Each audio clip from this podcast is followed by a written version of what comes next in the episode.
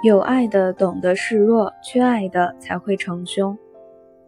番茄小姐和菠菜先生恋爱之后的第一场战争，是因为一张老照片。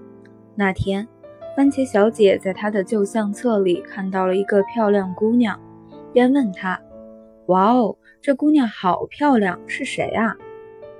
菠菜先生的脸噌的就红了。是的，你没猜错。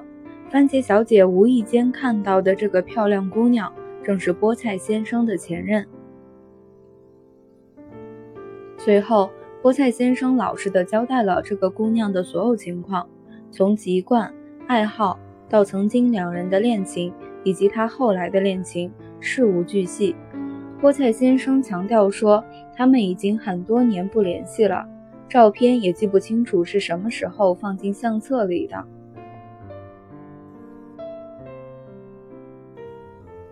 番茄小姐很相信他，但这醋她决定要往足了吃，因为在她看来，菠菜先生知道的和说的都太多了。接下来的几天，番茄小姐对他的态度是不咸不淡，不见不谈。当然了，番茄小姐并没有真生气，她只是想让菠菜先生知道，她可不是一个普普通通的醋坛子，而是一个。绑着一吨炸药的醋坛子。事情的转机是菠菜先生在凌晨三点钟发给番茄小姐的一条微信。巧的是，番茄小姐也正失眠。微信的内容是：不知道你到底怎么了，想找你说话，你又不理我，说多了怕你烦，说少了又怕你不明白我的心。唉，很多话卡在喉咙里，进退两难。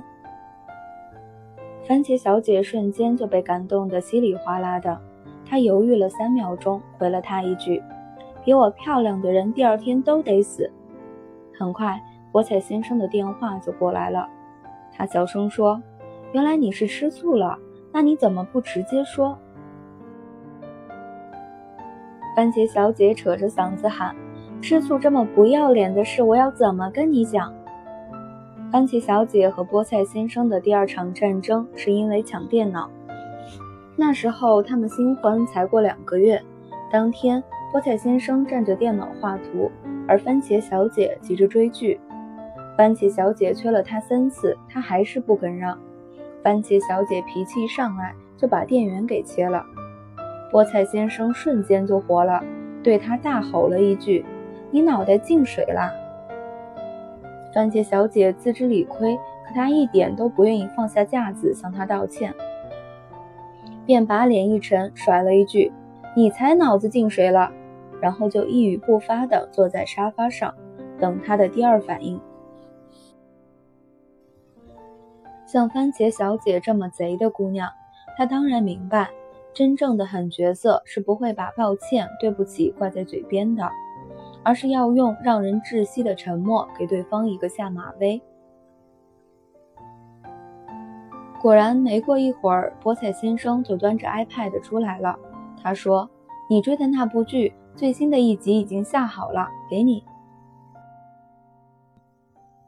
见菠菜先生示弱，番茄小姐开心地接过了 iPad，然后马上对出一脸的威严，对菠菜先生说。像我这种吃软不吃硬的人，天生就是需要人宠着。如果你吼我，我也会很凶的吼回去。但是如果你对我服软，我就会变得很乖，像猫一样赖着你。菠菜先生的头马上点得像缝纫机的针脚一样。我曾采访过菠菜先生，这么宠不累吗？菠菜先生笑着说：“自己选择的祖宗，跪着也要宠。”恋爱的真相是这样的：有心在一起的人，再凶的争吵也会各自找台阶下，然后很快重归于好。离心的人在微不足道的一次别扭，也会趁机找借口溜掉。其实，普天之下，不论谁的恋爱都注定有几分毒性。不懂得示弱的，很快就被毒死了；而懂得迁就的，慢慢就变得百毒不侵了。当然了，你也不能因为有人惯着就以为他会一直惯着你。不要仗着有人疼爱就肆无忌惮，该改的毛病还是要悄悄去改，该认的错还是要用保留面子的方式去认，这样才对得起对方毫无保留的爱。不过度消费对方的疼爱，才能被爱得更久一些。另外，给姑娘们一个善意的提醒：当你和男朋友吵架的时候，先别急着去哭、去闹、去大喊大叫，而是先要弄明白他的胆子怎么突然就肥了呢？